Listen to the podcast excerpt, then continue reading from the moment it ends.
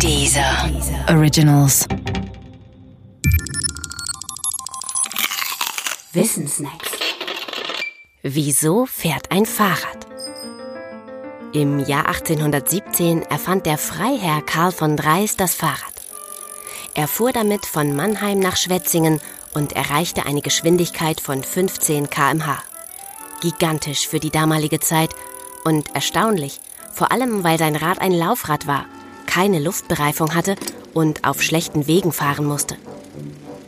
Noch erstaunlicher ist, dass das Fahrrad zwar damals schon erfunden wurde, aber die Physik des Fahrrads bis heute noch nicht restlos geklärt ist.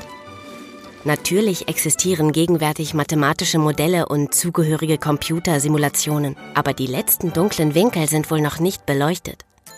Alles dreht sich um die Frage, warum läuft das Fahrrad so stabil und kippt nicht zur Seite? Viele Eltern schreiben die frühen Fahrradkünste ihrer Kinder deren erwachendem Gleichgewichtssinn zu.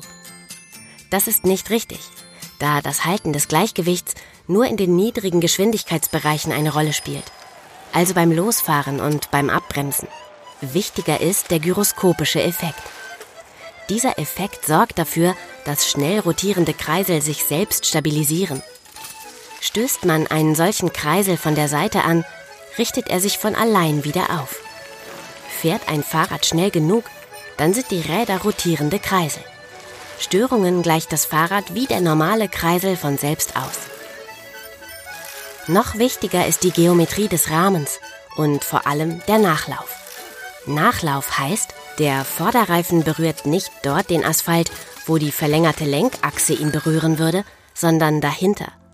Man spricht von einem positiven Nachlauf, der das Vorderrad automatisch in den Geradeauslauf zurückmanövriert. Wie beim Einkaufswagen. Doch auch damit nicht genug.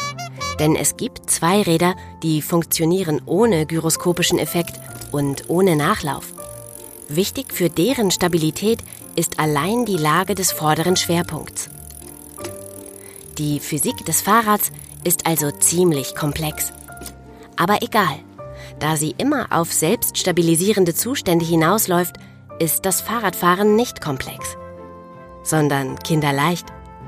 Man könnte sagen, hier liegt ein krasses Missverhältnis vor. Glücklicherweise